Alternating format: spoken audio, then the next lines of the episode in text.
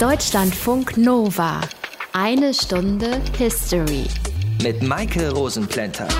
Als ich Grundschulkind war, da war ich mal mit meiner Familie auf Lanzarote im Urlaub. Und da haben wir so eine Vulkantour gemacht, sind so mit so einem Touribus durch die Berge gefahren und haben da an Stellen Halt gemacht, an denen man sehen kann, wie aktiv die Vulkane auch heute noch sind. Und dabei wurde so eine Aufnahme abgespielt, wie sich das anhört, wenn so ein Vulkan ausbricht. Es war so ein so ein Zischen von der Lava, wenn die sich ausgebreitet hat wie Feuer und zwischendurch immer wieder Kanonenschläge von den Explosionen. Und so ein dumpfes, wellenartiges Brummen, das den ganzen Ausbruch irgendwie begleitet hat. Fand ich damals extrem gruselig und trotzdem irgendwie beeindruckend. Aber ich will mir echt nicht vorstellen, sowas aus der Nähe zu erleben. Heute gibt es ja auch Frühwarnsysteme, die zumindest meistens funktionieren und dann eben frühzeitig warnen. Aber das gab es früher eben noch nicht, zum Beispiel in der Antike. Da wurden die Menschen dann einfach mal so überrascht davon, dass der Berg hinter ihrem Dorf auf einmal Feuer spuckt. So geschehen zum Beispiel am Vesuv in Italien. Da wurde 79 nach Christus die Stadt Pompeji zerstört. Reden wir drüber in dieser einen Stunde History. Aus den prallgefüllten Schatzkammern der Menschheitsgeschichte. Euer Deutschlandfunk Nova-Historiker Dr. Matthias von Helfeld. Hi. Ich grüße dich. Bevor wir jetzt über den Vesuv und die Zerstörung von Pompeji reden, gibt es denn da noch andere Berichte von Vulkanausbrüchen, zum Beispiel die früher stattgefunden haben? Naja, also es hat ganz bestimmt Vulkanausbrüche gegeben, die es früher gegeben hat. Die sind nicht immer überliefert. Es gibt natürlich nicht immer schriftliche oder sonstige Quellen, wo man das noch sehen könnte, irgendwelche Gesteinsproben etc. Also man ist oft auf Vermutungen angewiesen, man kann Rückschlüsse ziehen. Das älteste, was ich gefunden habe, das soll angeblich 250 Millionen Jahre zurückliegen und soll sich ereignet haben im mittelsibirischen Bergland. Dort soll eine Fläche von anderthalb Millionen Quadratkilometern mit Lava und anderen Dingen, die aus einem Vulkan herauskommen, bedeckt worden sein. Ähm, aber 1628 vor Christus gab es den Ausbruch des Santorin in Griechenland. Das ist im Süden der Kykladen, eine kleine Inselgruppe, ähm, etwas mehr als 100 Kilometer oberhalb von Kreta. Das ist eine kleine halbmondartige Insel und wenn man da heute drüber fliegt oder ein Luftbild sieht, dann sieht man diesen Vulkan deutlich sich abheben. 1967 wurde eine minoische Stadt entdeckt, etwa aus der Bronzezeit, die so zwischen 2200 und 800 vor Christus Christus stattgefunden hat. Und Minoisch ist eine vorchristliche Hochkultur in Europa gewesen. Und der Archäologe Marinatos hat diese Stadt 1967 entdeckt. Sie heißt Akroti und da kann man eben sehen, da hat es einen Ausbruch gegeben und den kann man heute noch nachvollziehen. Hat der denn überhaupt noch irgendwas von dieser Stadt erlebt? Also ich meine, die ist ja 3600 Jahre alt und hat mindestens einen Vulkanausbruch erlebt. Ja, das kann man sich irgendwie gar nicht so richtig vorstellen, aber äh, der Effekt ist, dass es eben im Prinzip luftdicht abgeschlossen wird. Alles das, was sich unter der Ascheschicht befindet, ist sozusagen von der Außenwelt abgeschlossen. Da bleibt natürlich vieles gut erhalten. Also Straßen konnte man finden, Gebäude konnte man finden, zumindest Reste von Gebäuden. Man konnte tatsächlich auch Spuren menschlichen Lebens finden und eben eine hohe Zivilisation. Es gab Kanalisation, es gab Bade Baderäume, es gab künstlerisch gestaltete Räume mit Fresken an den Decken und so weiter. Also man schloss daraus, das ist eine Hochkultur. Und das, was man da gefunden hat, konnte man teilweise auf 5000 vor Christus zurückdatieren. Also Handelswaren aus Zypern, aus Syrien, aus Ägypten. Also es muss eine blühende Handelsstadt gewesen sein. Das heißt, die Stadt hat zumindest in Resten überlebt. Hat denn diese Hochkultur diesen Vulkanausbruch auch überlebt? Ja, da sind sich die Wissenschaftler nicht so ganz einig. Die minoische Kultur ist bald darauf untergegangen. Da könnte man natürlich sagen, gut, da liegt also äh, ein gewisser Zusammenhang. Und danach folgte die Phase des neuen Reiches in Ägypten mit so berühmten Herrschern wie Ramses II. Also es könnte sein, dass es tatsächlich einen friedlichen Übergang gegeben hat zwischen diesen beiden Kulturen. Das Gegenteil kann man zumindest mal nicht beweisen. Aber indirekt könnte es eben doch einen Zusammenhang gegeben haben, weil das Ausmaß dieses Vulkanausbruchs wird so hoch eingeschätzt, dass man von einem Tsunami ausgeht, der daraus folgte. Und der soll mit offenbar oder angeblich zwölf Meter hohen Wellen an Land geschlagen sein und dort eben sämtliche Häfen zerstört haben. Und das sagt man jetzt, nachdem man das alles gefunden hat und Jahre darüber nachgedacht hat und geforscht hat. Man schätzt das Beben jetzt etwas höher ein, als man es ursprünglich gemacht hat. Das mit diesem unter der Asche luftdicht verschlossen, das war ja in Pompeji auch so. Kann man da Parallelen ziehen? Naja, ich denke schon. Also wenn man das äh, jetzt betrachtet in Pompeji, was da noch sozusagen zu sehen ist, dann äh, ist natürlich klar, dass genauso wie äh, der erste Ausbruch oder der, von dem wir gerade erzählt haben, eben unter Asche liegt und damit bleibt alles erhalten. Die Bewohner jedenfalls, soweit kann man das schon mal sagen, mussten offenbar von der Gefahr schon mal gehört haben. Sie müssen es gewusst haben, weil es immer wieder kleinere Aktivitäten gegeben hat, die der Vesuv von sich gegeben hat. Kleinere Lavamassen wurden ausgespuckt. Es hat auch schon mal ab und zu gegrummelt. Es gibt Berichte von römischen Wissenschaftlern und Geschichtsschreibern, die eben genau das äh, uns erzählen. Trotzdem hat sich in der Bucht von Neapel, wo sich das alles abspielt, haben sich viele Menschen angesiedelt, weil das eine sehr schöne Gegend ist. Der Krater, haben sie gedacht, ist erloschen und deswegen ist es ungefährlich, dort zu siedeln. Und sie wurden dann 79 nach Christus wirklich eines Besseren belehrt. Naja, wer weiß, wie die Menschen sich das damals zurechtgelegt haben. Der Zorn der Götter oder so irgendwas. Der Ausbruch des Vesuvs im Jahr 79 und die Zerstörung der Stadt Pompeji. Das ist unser Thema in dieser einen Stunde History. Ihr hört Deutschlandfunk Nova. Pompeji, das war eine antike Stadt, etwas südlich von Neapel an den Hängen des Vesuvs. Und genau das wurde ihr zum Verhängnis. Nadine Kreuzhaler erzählt uns was über diese Stadt, die einfach verschwunden ist. Es ist ein heißer, schwüler Tag in Pompeji. In der Handelsstadt am Golf von Neapel ist wie immer viel los. Händler bieten ihre Ware auf dem Markt an, im Hafen legen Schiffe an. An der Hauptstraße liegt die Villa von Julius Polybius, einem Beamten.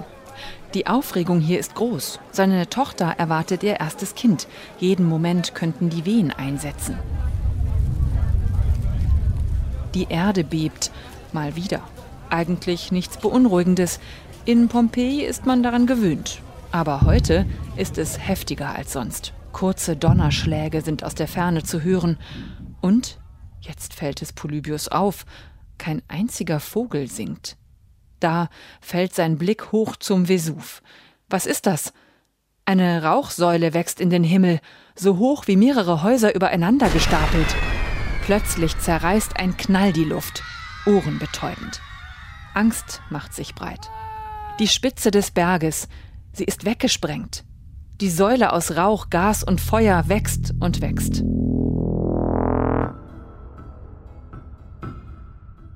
Währenddessen 30 Kilometer entfernt, in der Hafenstadt Misenum.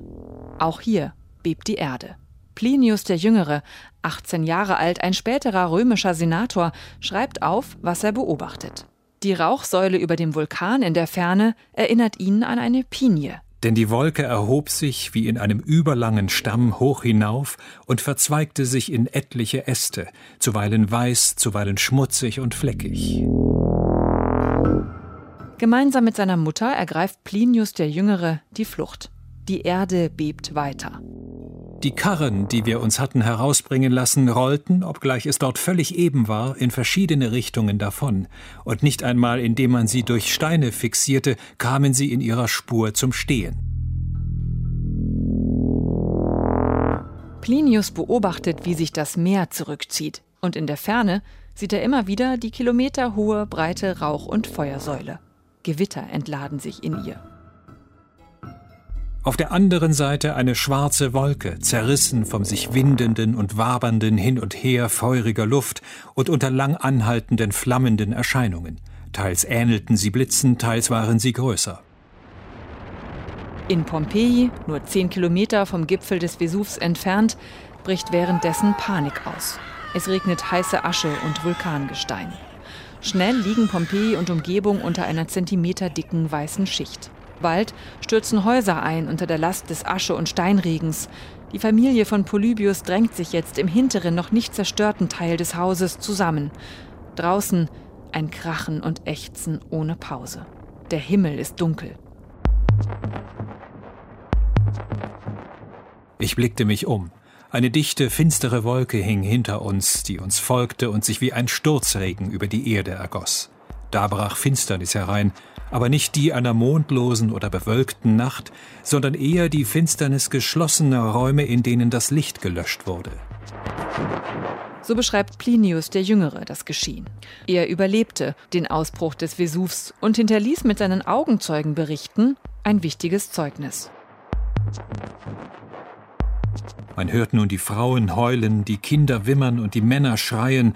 Viele erhoben die Hände betend zu den Göttern, andere sagten, es gebe keine Götter mehr und die letzte ewige Nacht sei hereingebrochen. Auch gab es Leute, die mit erfundenen Schreckensgeschichten die Gefahr überspitzten. Einige behaupteten, in Misenum sei dies und jenes in Flammen, sei eingestürzt. Alles falsch, und doch glaubte man alles. In Pompeji kauert sich Polybius mit seiner Frau, den fünf Kindern, seiner hochschwangeren Tochter und deren Mann und ein paar Sklaven im hinteren Teil des Hauses zusammen. Sie ahnen nicht, dass sie keine Chance mehr haben. Die Feuer- und Rauchsäule über dem Vulkan, sie war zusammengebrochen. Jetzt walzen sich Glut- und Lavaströme ins Tal. In rasender Geschwindigkeit begräbt das heiße Gas- und Gesteinsgemisch alles unter sich. Auch das Haus von Polybius. Erst über 1500 Jahre später werden sie entdeckt. Bis dahin lag Pompeji unter einer gigantischen Decke aus Staub, Asche und Bimsstein im Dornröschenschlaf. Die Toten von Pompeji. Polybius, seine Familie und all die anderen erzählen heute noch vom Ausbruch des Vesuvs im Jahr 79 nach Christus. Nadine Kreuzerler war das aus dem History Team. Deutschlandfunk Nova. Eine Stunde History. Ein Freund von mir hat Archäologie studiert, weil er so sein wollte wie Indiana Jones. Spätestens bei den Ausgrabungen hat er dann aber gemerkt, dass es nicht so ist. Oft sitzen Archäologen ja einfach nur in irgendeinem Erdloch rum und finden nicht viel, vielleicht ein paar Tonscherben. Anders stelle ich mir das aber in Pompeji vor, einfach weil da noch so viel im Originalzustand erhalten geblieben ist. Ob das tatsächlich so ist, das frage ich Jens Arne Dickmann. Er ist Archäologe und hat in Pompeji geforscht. Hallo, Herr Dickmann. Ich grüße Sie. Wie haben Sie die Stadt Pompeji vorgefunden? Also das erste Mal, wenn ich mich richtig erinnere, bin ich 1985 dort gewesen und damals noch als Student. Und das war zu einer Zeit, als die Ruine, das sind ja insgesamt 65 Hektar, die ausgegraben bzw. freigelegt worden sind innerhalb von jetzt mehr als 250 Jahren, als die Ruine doch weitgehend zugewachsen war und man in viele der Gebäude gar nicht hineinkam. Und das hat sich dann in den folgenden 15 bis 20 Jahren sehr stark geändert. Die Denkmalpflege dort hat verstanden und, und ist sehr initiativ geworden, was die Entfernung von starken Pflanzen, Efeu insbesondere, der an den Wänden hochkriecht und die Wände von innen zerstört, was die Entfernung dieser Pflanzen angeht und hat äh, sehr viel Geld und Aufwand in die Konservierung und bessere Präparation dieser Ruinen äh, gesteckt. Und bis heute hat sich da sehr viel getan. Die Stadt ist in weiten Teilen begehbar, wenngleich Touristen sich auch immer wieder beklagen darüber, dass man nicht wirklich viel zu sehen bekommt. Heute ist die Stadt ja auch UNESCO-Weltkulturerbe. Ja. Warum beschweren sich die Touristen, dass man da nicht viel zu sehen bekommt? Weil es schwierig ist, sämtliche Gebäude gleichermaßen einfach offen zugänglich zu machen. Also Touristen, die dort einmal hinkommen, das ist absolut verständlich, suchen natürlich eine möglichst große Nähe zu dem, was sie sich unter der Antike vorstellen, wünschen sich, dass man viele Spuren antiken Lebens der Stadt noch beobachten kann. Das äußert sich dann darin, dass sie erwarten, dort äh, glänzende und leuchtende Wandmalereien vorzufinden, perfekte Mosaikfußböden, nach Möglichkeit das Mobiliar der Häuser zu sehen. Und das geht häufig von Voraussetzungen aus, die die Archäologie so nicht erfüllen kann, weil es sich bei dem Ort ja nur zum Teil um einen ein Ziel von Touristen und Bildungsreisen handelt. Auf der anderen Seite ist der Ort nach wie vor archäologische Forschungsstätte. Und beide Interessen, die sehr unterschiedlich sind, müssen von der dortigen Verwaltung und Denkmalpflege berücksichtigt werden. Und für mich als Archäologe und Wissenschaftler ist es wichtig, dass wir uns wichtige Befunde, wichtige Gebäude dort auch so weit erhalten, dass wir sie für längere Phasen oder gar auch dauerhaft äh, für Touristen nicht zugänglich machen. Was konnte man denn aus diesen Überresten noch rausfinden? Wie haben die Menschen im ersten nachchristlichen Jahrhundert gelebt? die Möglichkeiten archäologischer Forschungen oder eines archäologischen Interesses, das sich auf so komplizierte und weit verzweigte Befunde, wie sie in Pompeji erhalten geblieben sind, richtet, sind natürlich entsprechend vielfältig. Also das geht von kleinsten Vorgängen im häuslichen Wohnen über Vorgänge, die Öffnung der Häuser für Gäste oder anderweitige Besucher beinhalten, bis hin zu täglichen Verhaltensweisen der Nutzung des öffentlichen Raumes. Also das ist extrem vielfältig und Wie kann man sich denn so eine Stadt im ersten nachchristlichen Jahrhundert vorstellen? Was war da alles, was kann man da alles sehen? Was war da alles dabei? Also wir können eine ganze Reihe von Aussagen treffen über die Funktion und Nutzung von bestimmten Räumen im Wohnhaus, aber bei weitem nicht alles. Also vieles davon bleibt auch mehr oder weniger namenlos und in der Beschreibung auch etwas unscharf.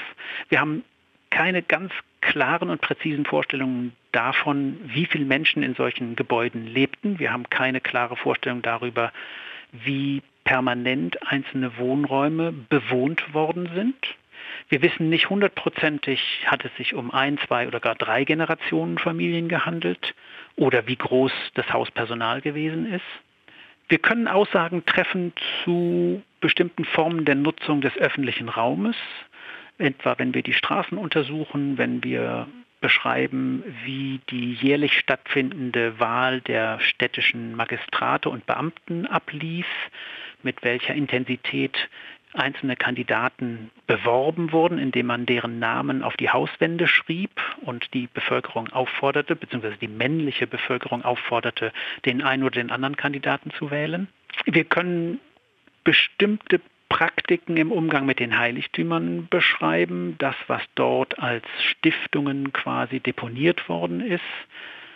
Wir können beschreiben, wie sich das Stadtbild über mehrere Generationen hinweg verändert hat wo man neu baute, wo man Privatbauten etwa abriss, um sie durch öffentliche Bauten zu ersetzen. Das sind alles Einblicke und im ersten Jahrhundert nach Christus kommt dann hinzu, dass durch das schwere und starke Erdbeben 62 nach Christus und eine Reihe von Folgebeben in den nächsten Jahren doch eine verzweigte und differenzierte Schadenslage entstanden ist. Man hatte also sehr viel mit Reparaturen zu tun in den letzten 17 Jahren und ist dann, soweit ich das sehe, von dem gewaltigen Ausbruch im Jahre 79 nach Christus ziemlich überrascht worden. Sagt Dr. Jens Arne Dickmann. Er ist Archäologe und hat uns erzählt, was seine Kollegen und er so alles in Pompeji gefunden haben. Danke Ihnen dafür. Ich danke auch.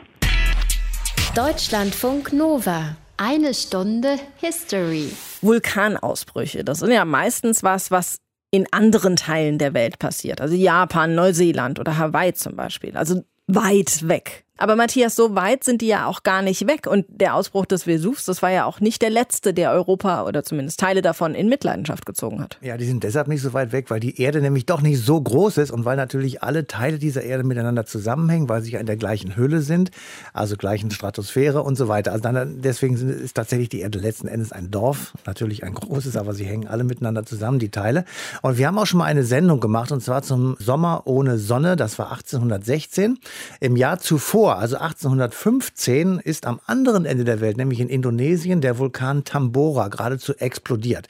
Das muss eine gewaltige Explosion gewesen sein. Jedenfalls Lava und Gesteinsmassen sind extrem hoch aus diesem Vulkan herausgeflogen. In einem Radius von 1300 Kilometer ging das Zeug nieder und in einem Umkreis von 600 Kilometern wurde der Himmel verdunkelt. Also das war eine gewaltige Explosion, die dort stattgefunden hat.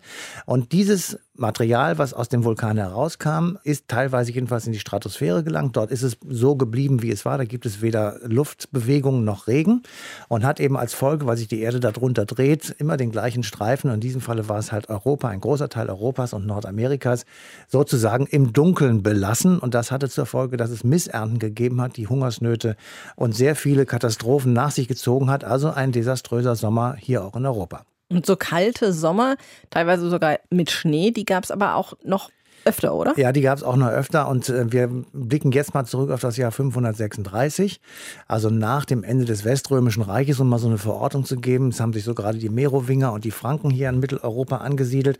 Und es wurde lange gerätselt, was das für eine Wetter Anomalie gewesen sein könnte, die eben zu diesem sehr kalten Sommer geführt hat, mit Schnee und auch Missernten und auch Hungersnöten.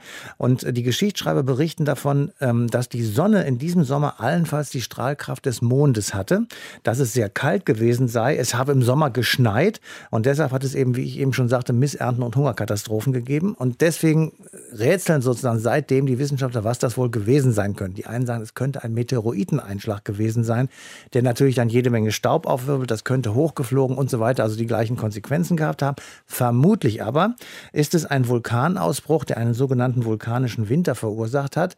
Das Problem bei diesem Jahr 536 ist, es gibt keine exakten zeitgenössischen Berichte, wie zum Beispiel über den Ausbruch des Vesuvs. Dort hat nämlich, Achtung, Lateinunterricht, Plinius der Jüngere uns exakt überliefert, was dort eigentlich geschehen ist, weil er genau am gegenüberliegenden Ufer gewohnt hat und das sozusagen aus eigener Anschauung alles uns berichten konnte. Danke, Matthias. Matthias hat uns ja eben schon ein bisschen was erzählt über das Jahr 536, aber noch nicht genug und deshalb spreche ich jetzt darüber nochmal mit Christopher Schrader. Er ist Wissenschaftsjournalist unter anderem bei der Zeit und bei Spektrum der Wissenschaft und einer seiner Schwerpunkte ist die Klimaforschung. Hallo Christopher. Moin. Matthias hat eben erzählt, dass diese Klimakatastrophe im 6. Jahrhundert unter anderem zu Missernten geführt hat. Aber welche Auswirkungen hatte sie noch? Äh, also was man historisch weiß, es gab Kriege, es sind Reiche zusammengebrochen, die äh, Völkerwanderung, die in, äh, in Westeuropa ja schon im vollen Gang war, hat sich nochmal beschleunigt. Die Auswirkungen haben äh, gereicht, womöglich bis China. Man muss natürlich immer vorsichtig sein, was man wirklich auf dieses Konto Klimaabkühlung nach den Vulkanausbrüchen schiebt. Äh, also mit Kausalitäten muss man ein bisschen vorsichtig sein, aber es gibt halt viele Dinge, die passiert sind in genau der Zeit, die sehr auffällig sind. Warum sind die passiert?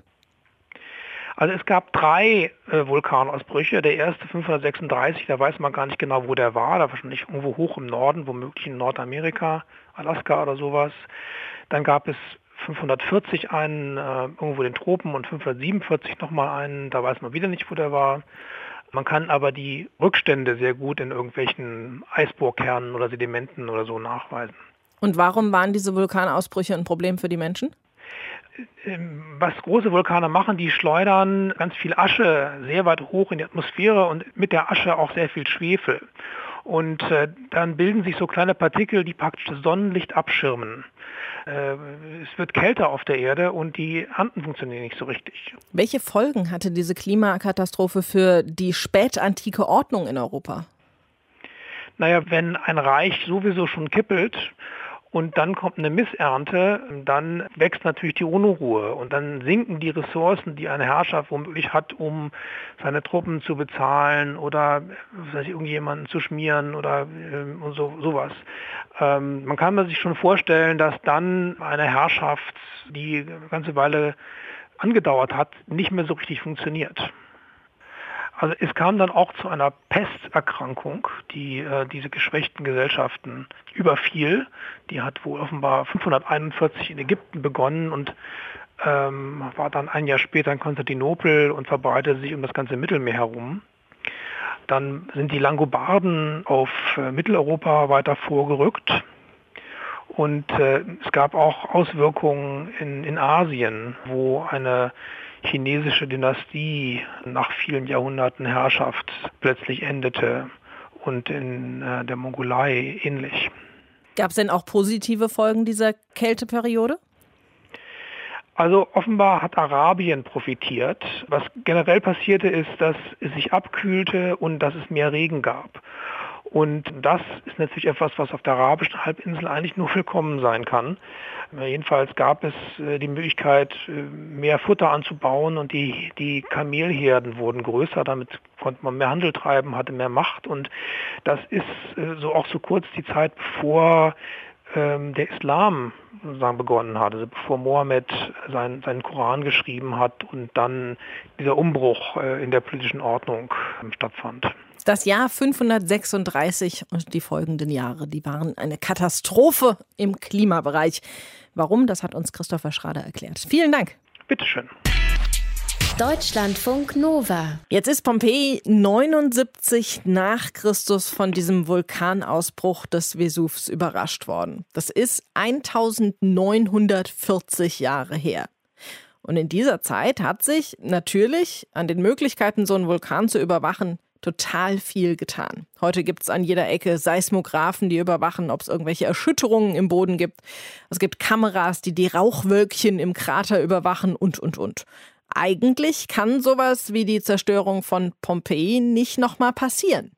Oder? Thomas Walter ist Vulkanologe und kann uns genau das beantworten. Hallo, Herr Walter. Hallo. Kann so ein Ausbruch wie am Vesuv 79 mit der gleichen Wirkung heute nochmal stattfinden? Die Antwort ist ja. Und zwar der Vesuv, der ist mittlerweile sehr gut äh, untersucht. Äh, Sie hatten schon eingangs erwähnt, es gibt natürlich viele Instrumente, aber das verhindert natürlich nicht, dass der Vulkan wieder aktiv wird. Und derzeit zeigt sich sogar eben, dass die Region etwas rumort, also in der Tiefe rumort ist. Es kann durchaus sein, dass es wieder neue vulkanische Aktivität gibt. Die ließe sich nicht aufhalten. Allerdings ließe sich die Bevölkerung rechtzeitig warnen. Und äh, darauf baut eben auch die Vulkanüberwachung auf. Vulkanüberwachung sieht wie aus? Das ist sehr unterschiedlich. Also erstmal hängt es sehr von dem Vulkan und seiner Historie ab. Das heißt, wie wir vorangehen, ist so, dass wir die Vulkane erstmal verstehen müssen, weil jeder Vulkan verhält sich ein bisschen anders. Manche Vulkane neigen dazu, eher auch Beben zu erzeugen und andere sind weitgehend aseismisch, das heißt ohne feuergehende Beben. Und dementsprechend werden auch unterschiedliche Geräte aufgestellt. Manche Vulkane, die zeigen erhöhte Gastemperaturen und andere weniger. Und dann kann man eben beispielsweise auch Thermalkameras oder thermische Sensoren in äh, Austrittsstellen von Gasen platzieren.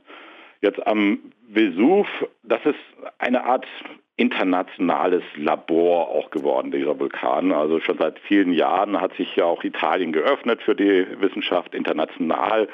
Und es tummeln sich letztendlich international bekannte Vulkanologen an diesem Berg und, und testen neue Geräte. Und es gibt auch ein routinemäßiges Überwachungssystem. So gesehen gibt es kaum einen Parameter am Vesuv, der jetzt nicht gemonitort, also überwacht wird. Aber wenn es dann grummelt und kracht, dann können wir nichts mehr tun. Oder gibt es irgendwelche Gegenmaßnahmen, die wirksam werden könnten? Ja, oftmals ist dieses Grummeln äh, ganz normal. Und das hat sich erst in den letzten ein bis zwei Jahrzehnten gezeigt, dass viele Vulkane eher in Unruhe sind. Das heißt, die zeigen mal ein, ein Grummeln, das wird oftmals eben durch aufsteigende Gase, jetzt weniger durch Magma direkt, sondern aufsteigende Gase äh, erzeugt. Ähm, und das kann durchaus auch zu Erdbeben führen oder auch zu Verformungen und Dehnungen äh, am Vulkan selber und ähm, kann auch sogar zu Panik führen, aber es zeigt sich, dass zumeist dieses Krummeln auch wieder nachlässt. Und da ist gerade der Vesuv bekannt dafür. Und äh, die Kunst besteht es darin, dieses Grummeln von wirklicher Vulkanaktivität und erneuter Aktivität zu unterscheiden. Aber zu diesen Aktivitäten, da gibt es keine Gegenmaßnahmen. Also wenn der Berg ausbricht, dann bricht er aus. Es gibt keine wirklichen Gegenmaßnahmen, die das aufhalten können. Derartige Vorschläge gibt es natürlich, dass man beispielsweise auch in der Tiefe etwas abkühlt oder auch die Spannung in der Erdkruste derart verändert, dass es Magma ja schwieriger hat, an die Erdoberfläche zu gelangen. Ähnliche Ideen gab es beispielsweise auch schon bei Erdbeben. Allerdings wissen wir, dass es in der Tiefe sehr komplexe Kopplungen gibt, also Interaktionen. Wenn ich an der einen Seite die Spannung derart verändere, dann kann sein, dass dann äh, Magma sich einen neuen Weg bahnt und jetzt nicht unter Platz A, sondern unter Platz B sich ansammelt und dort einen neuen Vulkan bildet. Also von der Seite ist es zu komplex und man hat davon Abstand genommen. Es geht eher in die Richtung eben, dass man Frühzeichen, Vorboten eines erneuten Vulkanausbruchs erkennen möchte. Und es zeigt sich in der Tat in der Region Neapel seit einigen Jahren jetzt, äh, dass die Aktivität wieder zunimmt. Es gibt ja auch immer wieder die Meldung, rein rechnerisch stünde ein großer Vulkanausbruch bevor irgendwo auf dieser Welt. Von welchem Vulkan geht da aktuell die meiste Gefahr aus? Also rein rechnerisch, also weltweit an Land kennen wir 1500 aktive Vulkane. Und die brechen jetzt nicht alle gleichzeitig aus. Also jeder Vulkan hat dann wieder eine gewisse Ruhephase. Und per Definition sind Vulkane aktiv, wenn sie in den letzten 10.000 Jahren mindestens einen Ausbruch hatten. Und von diesen 1500 Vulkanen brechen jedes Jahr zwischen 50 und 70 Vulkane aus. Das schwankt manchmal. Die Schwankungen sind noch nicht ganz verstanden. Aber ungefähr ist es konstant. Zwischen 50 und 70 Vulkane, die ausbrechen. Und das heißt, zu jedem Zeitpunkt eigentlich, statistisch gesehen, wenn wir uns jetzt unterhalten, ist eine Handvoll von Vulkanen aktiv. Und es ist sehr schwierig zu sagen, welche jetzt in, den nächsten Jahren aktiv werden. Ne? Aber ähm, eigentlich ist, ist es ständig irgendwo am Rumoren. sagt der Vulkanologe Thomas Walter. Er hat uns erklärt, ob so eine Katastrophe wie die in Pompeji heutzutage nochmal passieren könnte. Danke dafür. Gerne. Vulkanausbrüche, die gibt's klar heute noch, aber wir haben heute ziemlich viele Instrumente und Kameras, die uns warnen. Man kann ja sogar über Webcam verschiedenste Vulkane weltweit live beobachten, wenn man das will, und gucken, wie da so die Rauchwölkchen rauskommen. Heißt, die Menschen, die heute rund um so einen Vulkan leben, die können meistens zumindest frühzeitig evakuiert werden, um die Schäden dann eben so gering wie möglich zu halten. Matthias, aber trotzdem, so ein Vulkanausbruch, das bleibt einfach eine Naturkatastrophe, die das Leben dieser Menschen in dem Gebiet komplett lahmlegt. Äh, da kann ich nur sagen, und wie. Und wir können uns noch selber daran erinnern, je nachdem, wie alt wir sind. Im 20. Jahrhundert war der Pinatubo auf den Philippinen der Vulkan, der mit den größten Konsequenzen ausgebrochen ist. Es war eine Lavamasse, die in die Stratosphäre geraten ist, wie wir eben auch schon mal gesagt haben. Weltweit ist die Temperatur um 0,5 Grad gesunken und es hat rund um den Ausbruch 1000 Tote gegeben. 2010, das ist schon etwas näher an uns heran, stieß ein Vulkan auf Island so viel Vulkanasche aus, dass der Flug Flugverkehr über Europa mehrere Tage, wenn nicht sogar Wochen gestört war. Manche Linien mussten sogar eingestellt werden. Und ich erspare es jetzt allen, die uns zuhören und uns beiden hier im Studio, den Namen dieses Vulkans auszusprechen. Man möge ihn im Internet nachschauen. Eyjafjallajökull, um mal ein bisschen anzugeben. Das ist ja tatsächlich was, was wir Menschen nicht beeinflussen können, so ein Vulkanausbruch. Wenn die Natur es so will, dann macht's Boom. Genau, und äh, das macht mich dann auch immer sehr nachdenklich. Das ist tatsächlich etwas, was wir eben nicht beeinflussen können. Wir sind dem hilflos ausgeliefert. Das wird einem dann klar, dass wir eben wirklich nur ein Teil dieser Natur sind, dass wir uns der anpassen müssen, weil wir sie nicht beherrschen. Letztendlich, wir können sie auch ein bisschen vielleicht beeinflussen, aber nicht tatsächlich lenken, so wie wir uns das vielleicht vorstellen. Und am Schluss vielleicht noch für alle Tierfreunde, die uns jetzt zuhören. Tiere sind in solchen Situationen wahrscheinlich extrem hilfreich, weil sie durch ihre inneren Sensoren sehr viel früher spüren, als als wir, dass da Gefahr kommt. Und man hat also immer wieder festgestellt bei Tsunamis, bei Erdbeben, dass die Tiere, die Herden, die Kühe, was auch immer, sich ganz schnell vom Acker gemacht hat und zwar frühzeitig, damit sie von diesem Erdbeben und dem Tsunami, der da kam, eben nicht betroffen waren. Ja, das sind Instinkte, die uns tatsächlich verloren gegangen sind im Laufe der Evolution. In der nächsten Sendung sprechen wir über die Aufteilung der Welt und zwar ganz konkret darüber, wie Spanien und Portugal die Welt in einem Vertrag 1494 unter sich aufgeteilt haben. Die Menschen, die in den betroffenen Ländern gelebt haben und auch andere große Seemächte wie Frankreich oder England, die hatten da einfach und schlicht nichts mitzureden. Mehr dazu in der nächsten Sendung. Bis dahin euch eine schöne Zeit. Macht's gut. Bye bye. Deutschlandfunk Nova. Eine Stunde History. Jeden Montag um 20 Uhr. Mehr auf deutschlandfunknova.de.